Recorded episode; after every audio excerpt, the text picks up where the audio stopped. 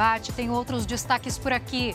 Ministro Alexandre de Moraes afirma à Polícia Federal que a agressão sofrida na Itália teve motivação política.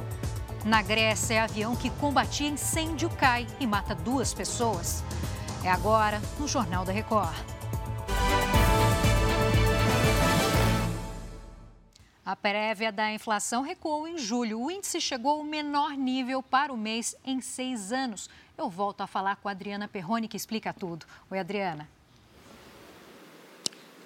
Oi, Giovana, mais uma vez para todo mundo. Olha, segundo o IBGE, houve aí uma deflação de 0,07%, resultado puxado principalmente pelo grupo habitação com um destaque aí para a queda de 3,45% nas tarifas de energia elétrica e de 2,10% no botijão de gás. Já a alimentação dentro de casa ficou 0,72% mais barata, influenciada pela redução do feijão carioca, óleo de soja, leite e das carnes. No acumulado dos últimos 12 meses, a inflação teve alta de quase 3,2%, o índice ainda abaixo do esperado. Giovana. Tá certo, Adriana, obrigada.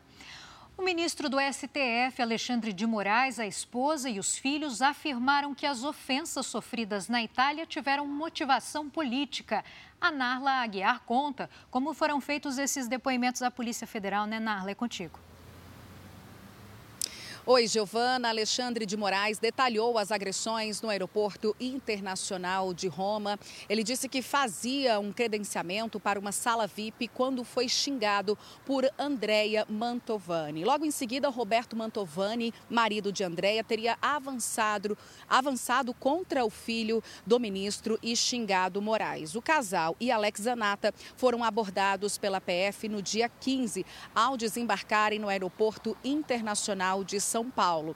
Nós não conseguimos o contato da defesa dos citados. Giovana. Obrigada pelas atualizações, Narla. A Justiça autorizou a transferência do ex-bombeiro preso ontem no Rio de Janeiro por suspeita de envolvimento no assassinato da vereadora Maliere Flanco e também do motorista Anderson Gomes. Agora chega Fernanda Sanches. Oi, Fernanda, boa tarde para você.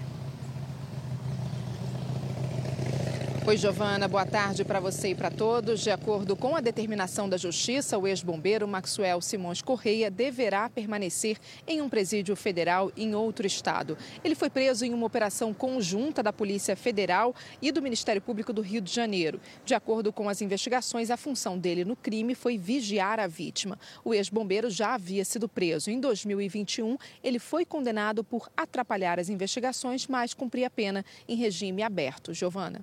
Obrigada, Fernanda. Um bom trabalho aí para você no Rio. Um avião que combatia um incêndio florestal na Grécia sofreu um acidente e caiu, matando duas pessoas. A TV estatal flagrou o momento da queda. Depois de jogar a água sobre o fogo, a asa toca numa árvore e o piloto perde o controle. A aeronave explode ao atingir o chão. Há uma semana, autoridades trabalham para apagar focos de incêndio causados pelo calor extremo. Chega ao fim essa edição. Bom fim de tarde para você, para o Bate para o Percival também.